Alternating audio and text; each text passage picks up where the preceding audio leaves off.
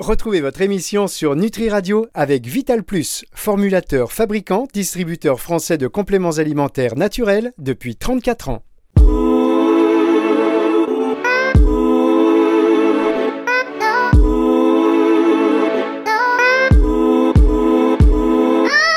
Delphine, en toute sérénité.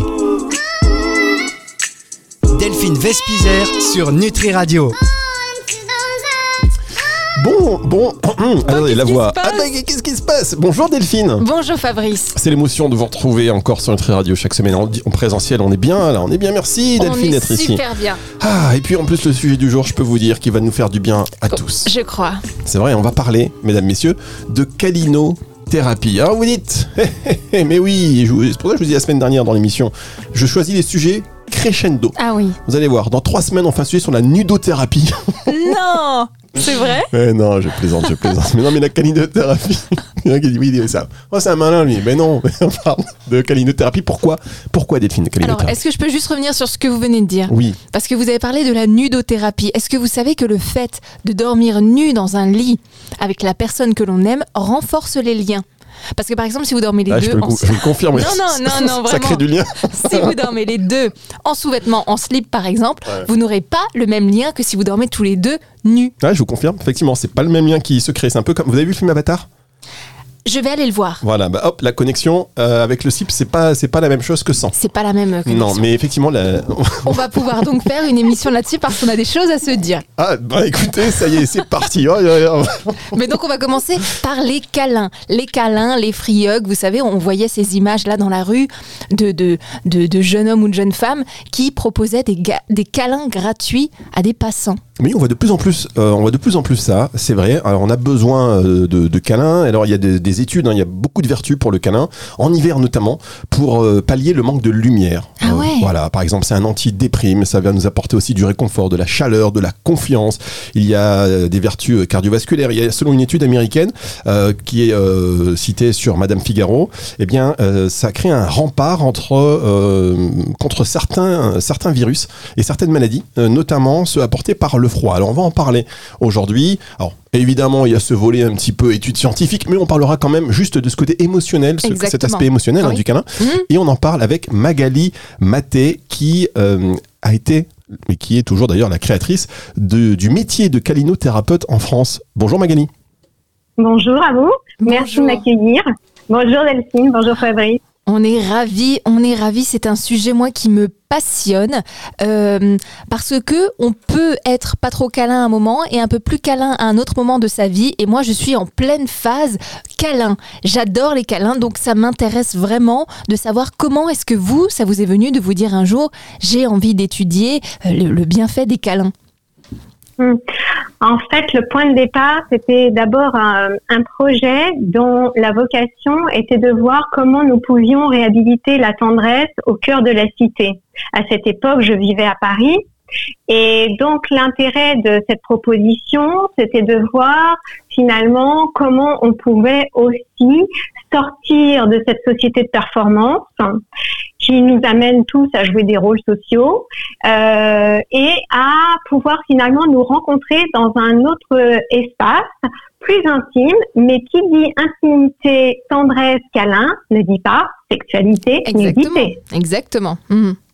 Hein, je rebondis sur ce qu'a dit Fabrice tout à l'heure parce que c'est souvent le biais un petit peu euh, oh on en rigole la nudisothérapie. oui oui tout à fait mais on a toujours ce côté là et je le vois bien j'ai fait de nombreuses interviews vous savez et c'est toujours un peu l'angle qui est abordé au départ où on rigole un peu comme ça mais en fait il y a une réelle profondeur hein, parce qu'il faut pas oublier qu'à travers cette tendresse ce sont beaucoup de personnes qui finalement souffrent qui sont dans des profondes douleurs aussi et finalement, euh, toute cette vocation était bien évidemment pour eux une opportunité de passer de la douleur à la douceur.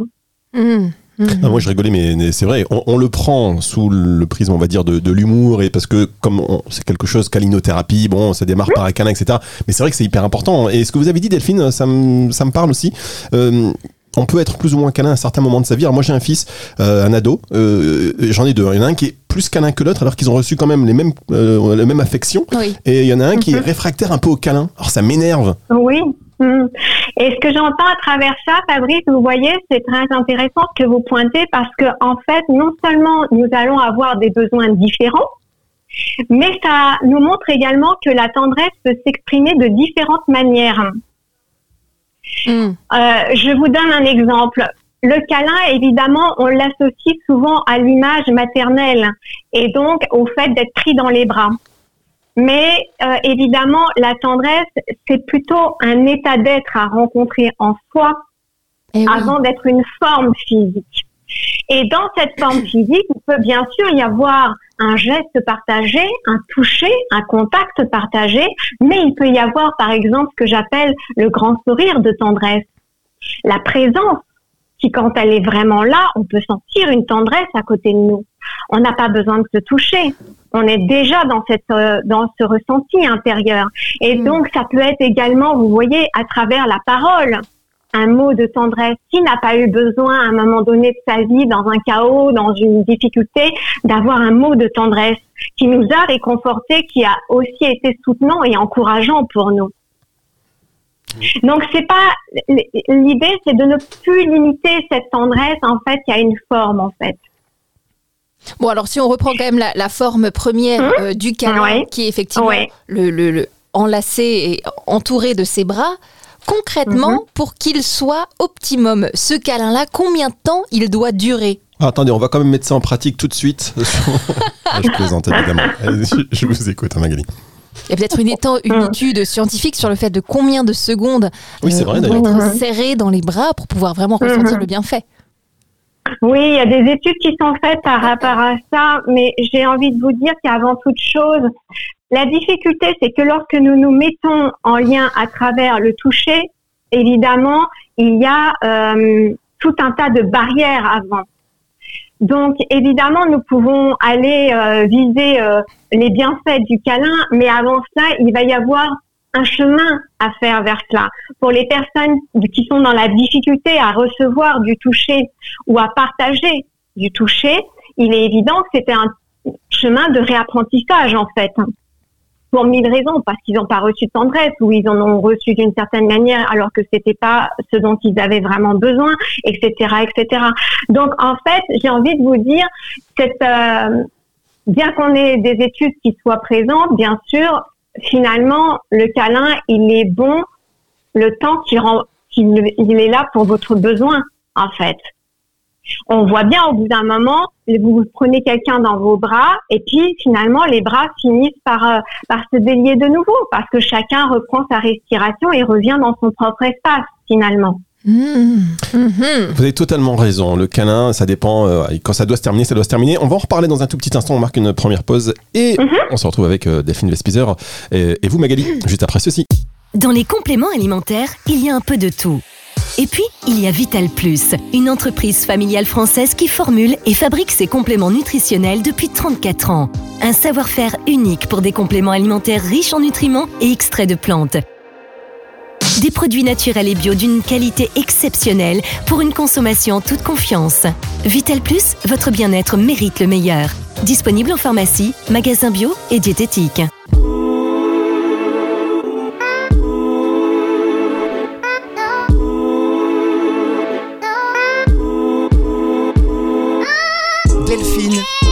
En toute sérénité.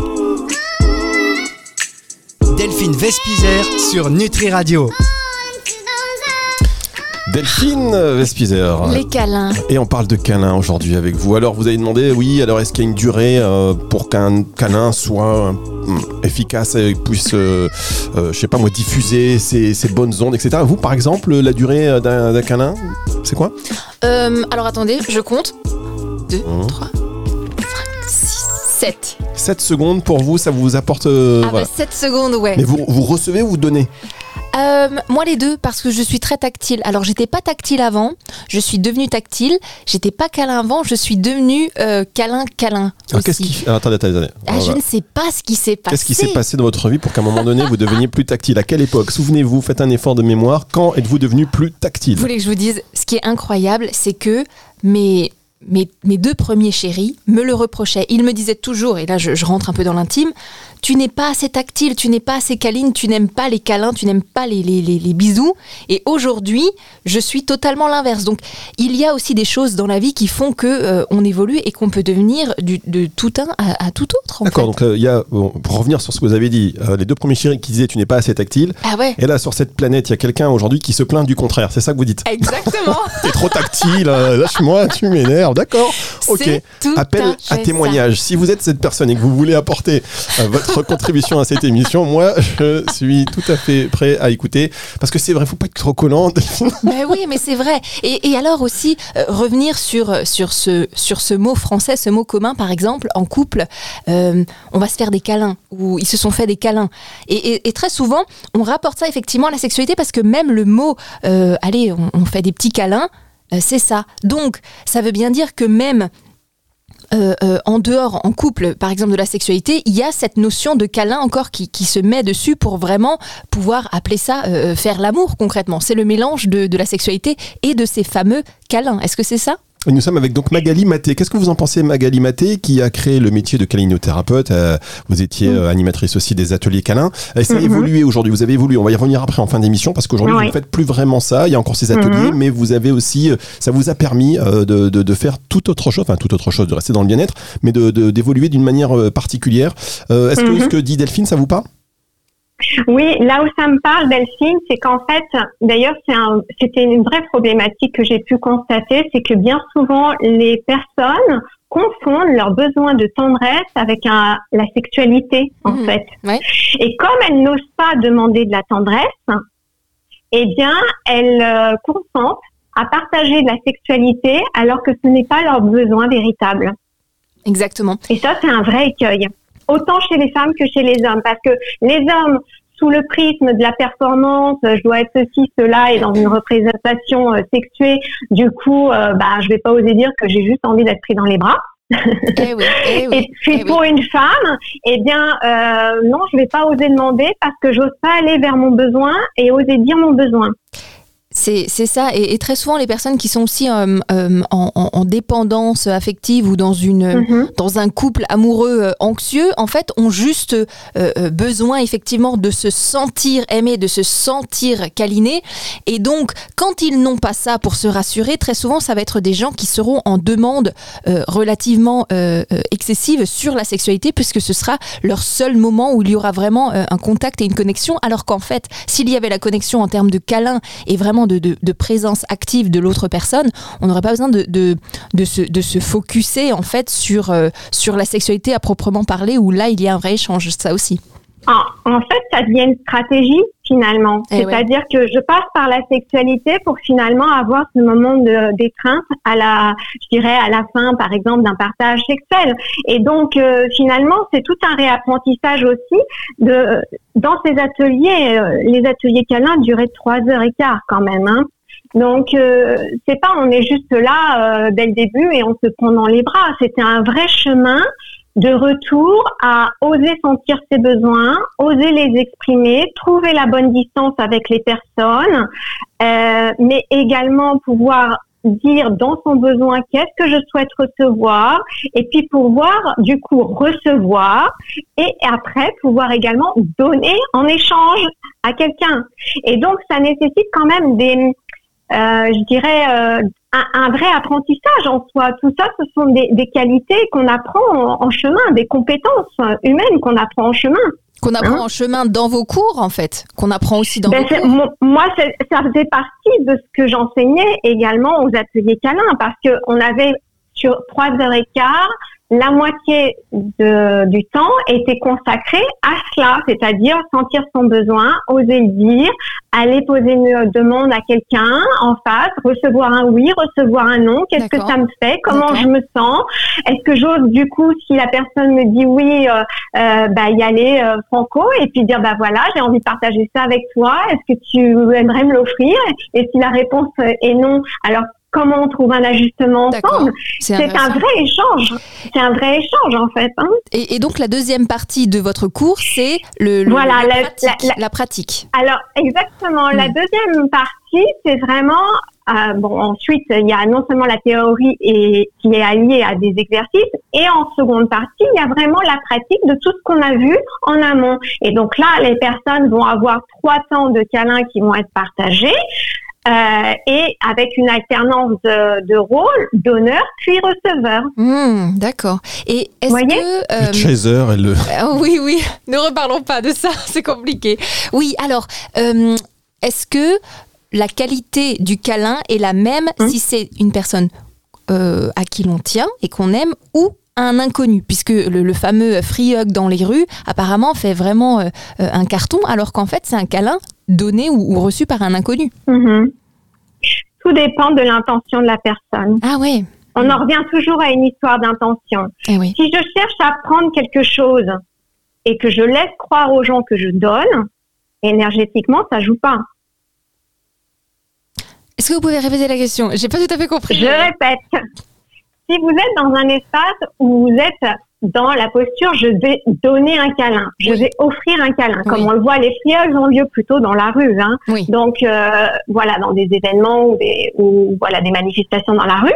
Et donc du coup, la personne elle est dans une posture de OK, je vais te donner un câlin. Mais si au fond d'elle, son intention c'est de recevoir quelque chose. Et donc plutôt de d'être dans l'autre posture inversée. Dans le receveur du ben, câlin eh ben, exactement, alors qu'elle est dans l'espace où normalement elle est censée donner, l'intention n'est pas alignée en fait. Ah, donc il faut vraiment qu'on se dise cette fois-ci je suis donneur ou alors je suis receveur parce que sinon c'est c'est pas tout à fait euh, ça fonctionne pas. Eh ben c'est pas la même chose parce que si hmm. vous voulez quand quand j'ouvre mes bras à l'autre, alors il y a quelque chose qui peut être euh, euh, Mais est-ce qu'il peut pas y avoir deux donneurs en même temps? Vraiment qu'on se sert mutuellement à 50-50 Bien sûr, ah bien sûr, bien sûr. Mais c'est justement, c'est toute la, la subtilité. C'est-à-dire que si je cherche à prendre, on parlait tout à l'heure par exemple de dépendance affective, de choses comme ça. Si je cherche à prendre quelque chose chez l'autre, alors je vais avoir tendance à serrer fort l'autre, par exemple. Je veux retenir quelque chose. Et puis je peux euh, tellement à ce point être en demande, être besoin de toucher que du coup je vais essayer de m'accaparer l'autre dans ma posture. D'accord. Alors que quand je partage un câlin simplement dans ma présence, euh, sincère, bienveillante et ouverte à l'autre, j'accueille juste dans mes bras. Je ne cherche pas quoi que ce soit. J'ai pas d'attente. Mm-hmm. Magali, on va, euh, Magali, mais on va marquer une dernière pause. Pendant ce temps-là, mm-hmm. on va tester Delphine. On, bah va, oui, on va tester, on, va, vous tester dire pendant qui la pause. Receveur, voilà, qui est receveur, qui est donneur. J'ai une petite idée du truc. Alors, on marque une pause et on se retrouve dans un tout petit instant pour la suite et la fin de cette émission sur Nutri Radio.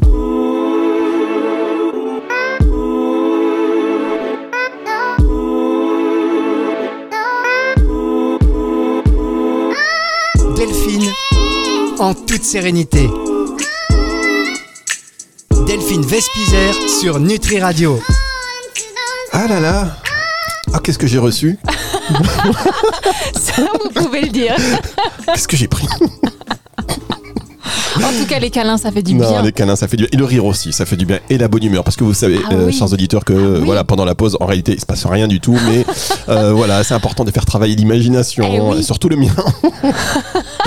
et euh, non, mais en fait, voilà, c'est bien d'être dans la bonne humeur. On parle de calinothérapie avec Magali Maté, qui a animé. je dis qui a animé parce qu'on va revenir un petit peu sur ce que vous faites aujourd'hui et pourquoi vous ne vous détiez plus forcément à ce métier de calinothérapeute. Mais auparavant, quand même, deux choses. La première, c'est que vous avez dit, vous, Delphine, tout à l'heure, que quelque part, la sexualité, euh, ça pouvait être euh, ça pouvait en compenser. en fait, une espèce de justificatif pour avoir ce câlin. Exactement, une excuse. Voilà, une excuse. Donc je voudrais dire à tous les hommes qui nous écoutent, arrêtez les câlins. C'est vrai en plus. si vous arrêtez les câlins, et eh ben, et eh ben, après, on est beaucoup plus. voilà, sexuel. Donc je veux dire juste quelque chose, les hommes, les câlins, vous avez bien compris. Plus vous en faites, plus vous aurez juste un câlin et derrière. non, mais en fait. Moi, j'ai une invitation pour la jante masculine comme pour euh, les femmes, c'est vraiment oser dire votre besoin de tendresse. Simplement, exprimer ce besoin-là à l'autre, c'est lui laisser l'opportunité de lui-même le reconnaître et d'oser le dire également. Mmh, oui. Et vous avez raison. Faites-vous ce cadeau. Et, alors, euh, ma deuxième question après, euh, euh, Delphine, je, je, vous promets, je vous laisse tranquille, mais même d'ailleurs, question à Magali, mais le câlin, est-ce que ça, dans la mesure où c'est quand même de l'intime, imaginons que l'intention soit hyper bienveillante juste pour le câlin, mais est-ce que quelqu'un qui va être en attente d'un câlin, cette connexion, on va dire, parce que là il y a une vraie connexion, est-ce que ça, ne peut pas générer des, des sentiments? Des sentiments d'ordre amoureux? Ben, alors, à mon avis, euh, donc effectivement, par exemple, la sexualité, à force de le faire, ça donne des sentiments. Et je pense que les câlins, s'ils sont vraiment répétitifs et s'ils font du bien, comme tout ce qui fait du bien, tout ce qui fait du bien, au bout d'un moment, on en devient euh, bah, on en devient un peu addict dans le sens où ça nous fait du bien, on a envie de reproduire le truc. Donc je pense qu'une personne qui nous fait des câlins euh, tous les jours, au bout d'un moment, peut-être qu'on peut développer des sentiments amoureux. Je sais pas ce que vous en pensez. Magali, vous, vous avez dit quand vous avez créé, enfin quand vous avez créé donc euh, ce, métier de câlinothérapeute, vous organisiez donc des ateliers câlins, des inconnus qui se faisaient des câlins. Est-ce qu'à un moment donné, il y a des couples qui se sont créés c'est pas l'objet des ateliers. Ouais, non, mais est-ce que ça arrivé On en revient toujours à l'histoire de l'intention.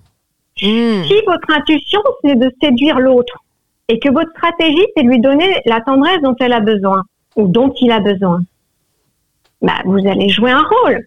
Donc, vous allez jouer à travers le câlin. Ok, mm. je te donne du câlin, mais en fait, je cherche à te séduire. Le message ne sera pas le même. Oui. Oui. C'est pas le même message. Ah si moi, je suis juste dans mon intention de t'offrir cet espace simplement de bienveillance, d'empathie, euh, de plénitude, de bonté, non, ça ne laisse pas la porte à cela, vous voyez? Alors, est-ce que dans vos cours, il y a des gens, par exemple, qui viennent en famille pour recréer du lien parce qu'ils sont généralement pudiques ensemble et, par exemple, on peut offrir euh, ce cadeau-là à, sa mère, son père, à son frère pour pouvoir recréer euh, une complicité, par exemple?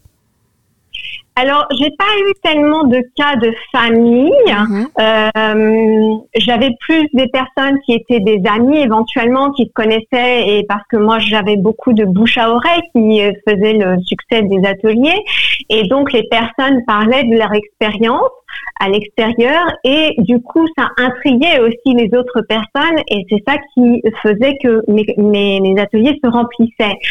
Euh, néanmoins, je distingue la caninothérapie des ateliers câlins parce que les ateliers câlins, c'était vraiment dédié à l'espace collectif, à tout un groupe. Mhm. Alors que la caninothérapie, c'est dans ma pratique aux ateliers câlins et après avoir eu l'expérience euh, un certain nombre d'années, que j'ai créé la caninothérapie pour avoir un espace en one-to-one, en individuel parce qu'il y a des personnes qui n'étaient pas en possibilité d'aller directement dans le grand bain du collectif entre guillemets. C'est-à-dire que quand vous avez été attouché, quand vous avez eu des sévices sexuels, etc., c'est un vrai travail thérapeutique. Hein Donc c'est comme mm. ça, c'est pour ça que j'ai créé la caninothérapie pour pouvoir être dans un espace de guérison, euh, mais aussi euh, de reconstruction, de restauration, de réparation. Hein. Et donc, euh, il est évident que pour ces personnes-là, il y avait un temps d'espace qui, à travers l'individuel, permettait vraiment d'être encore au plus proche du respect de leur rythme à eux mhm. pour s'ouvrir de nouveau à l'espace du toucher. Alors, quel est le profil de personnes qui vont venir dans vos séances de calinothérapie? Est-ce que c'est forcément des gens qui sont célibataires ou en, manque de, d'affection? Il y a tous les profils, aussi bien des gens qui pouvaient être en couple, des gens qui étaient célibataires, des gens qui arrivaient dans une nouvelle ville qui connaissaient personne. Je vous donne mhm. un petit peu vraiment des profils très différents. Des gens qui avaient euh, un manque euh, de tendresse depuis l'enfance, euh, des gens qui avaient été euh, blessés dans un couple, euh, qui avaient par exemple aussi des dépendances affectives, etc., etc. Il y a vraiment tout un panel de profils. Hein. Hmm.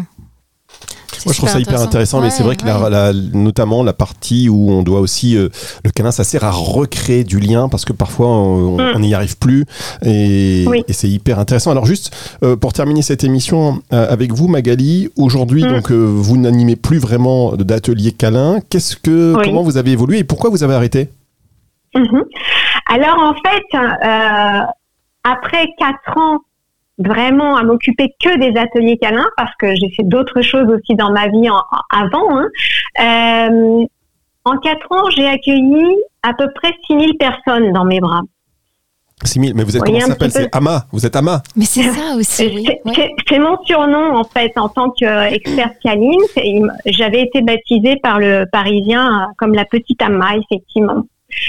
Et au bout d'un certain temps, j'avais vraiment envie de pouvoir proposer un autre espace parce que là, on était dans un contexte où finalement la tendresse, elle était quand même associée au fait euh, d'être avec quelqu'un d'autre.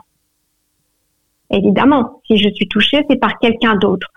Néanmoins, la tendresse, pour rencontrer cet état d'être, il y a quelque chose qui a besoin de se rencontrer à l'intérieur de soi.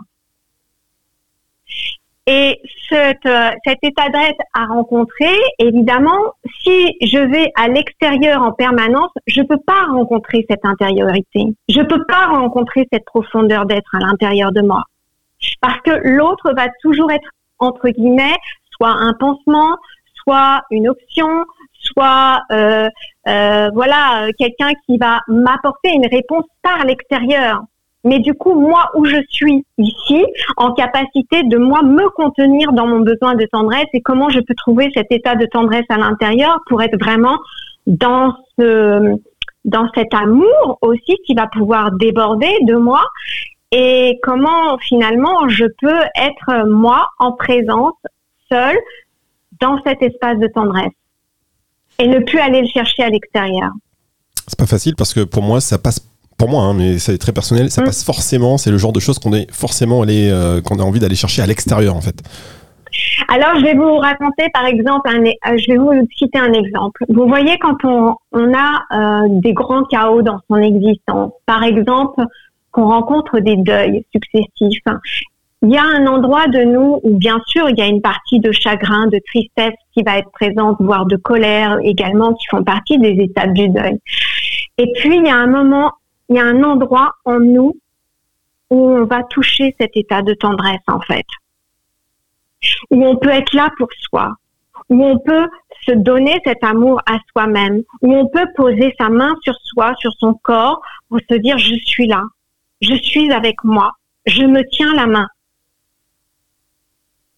voyez? Et effectivement, euh, c'est une autre étape, c'est une autre profondeur. Et moi, j'avais vraiment envie, après ces quatre années passées à, à, accueillir toutes ces personnes, à leur permettre de vraiment rencontrer cet état intérieur. Parce que ça change votre vie, ça change votre regard sur vous, sur l'autre, sur le monde, sur le divin, sur tout, en fait, sur toute votre existence. C'est un autre monde de regarder le monde avec des yeux de tendresse. votre voix est votre voix est incroyable et euh, elle nous apporte même à travers les ondes comme ça du euh, du réconfort et du câlin. Et c'est vrai qu'en fait on, on, vous laisse parler et, et, ça nous fait vraiment du bien. Et alors je sais pas vous Fabrice, mais moi j'étais en train, euh, j'étais accoudée comme ça et c'est vrai que je sentais votre main. Non mais c'est vrai, moi virtuellement j'étais en train de me faire un auto câlin aussi. Moi aussi. on se, se vous voyez c'est oui, mais c'est un enveloppement en fait. Hmm. Et, cet enveloppement, on, peut soi-même se donner cet espace-là en fait. Et on peut le vivre en permanence. Alors quand je dis en permanence, c'est un grand mot parce que nous sommes jamais arrivés au bout du chemin. Mais euh, quand on se quitte la main à cet endroit-là, une fois qu'on l'a goûté, il est vraiment possible d'y retourner en fait. Vous voyez, c'est comme un état d'éveil à soi-même. Ok, à l'endroit où je vais me maltraiter par moi-même, par des mots que j'emploie, par euh, des comportements que j'ai avec moi-même, comment je peux avoir cette tendresse vis-à-vis de moi et de reconnaître simplement ben, ce qui est là dans l'instant. Que ce mmh. soit dans le douloureux comme dans le heureux, dans le confortable et l'inconfortable.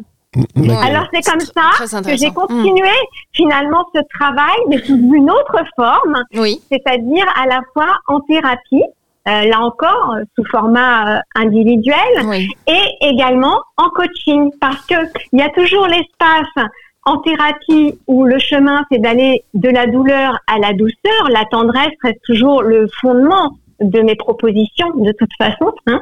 mais et aussi, une fois qu'on a réparé des choses, restauré des choses à l'intérieur, guéri des choses à travers cette tendresse qu'on a pu rencontrer, alors finalement, eh bien, comment on peut faire aussi de nos difficultés des opportunités? Et là, c'est la voie du coaching. C'est extrêmement complémentaire. Eh bien, merci beaucoup. Merci, beaucoup, Magali Maté. Merci pour ces, merci pour ces mots qui nous ont, bah, qui nous ont réchauffé euh, le cœur. Je sais pas vous, le corps. Qui nous ont réchauffé enrobé, enveloppé. Euh, mhm. euh, je, je, pense que les, les, les, gens euh, qui, vos, vos, patients ou les personnes qui viennent vous voir en séance individuelle doivent vraiment ressortir euh, gonflés de, de l'amour et d'amour universel ou d'amour maternel. Je ne sais pas comment on explique ça, mais en tout cas, c'est quelque chose. Un amour inconditionnel. Inconditionnel. Eh bien, merci pour ce moment. Merci beaucoup. Merci. C'est moi qui vous remercie vivement. Je vous souhaite une excellente année ainsi qu'à tous vos auditeurs et je vous souhaite bien sûr énormément de tendresse. Ah, c'est beau, oh, merci Magali Maté. C'est une émission que vous allez pouvoir retrouver. Ça, ça, se termine tout en douceur. J'aime ah bien, j'aime bien, j'aime bien, j'adore, j'adore. Merci beaucoup Delphine. Merci encore une bonne idée, encore une bonne idée et que vous avez. Mais non, mais non, vous savez, je c'est quelque part qui se voilà, c'est la connexion. Absolument. Et chers auditeurs, vous pouvez retrouver cette émission en intégralité. Euh, je vous conseille de la de l'écouter, de la réécouter, mais de, surtout de la partager parce qu'elle va faire du bien à beaucoup, comme euh, toutes les émissions de Delphine en toute sérénité. C'est sur Nutri Radio et c'est le retour de la musique tout de suite. Au revoir Delphine. Au revoir.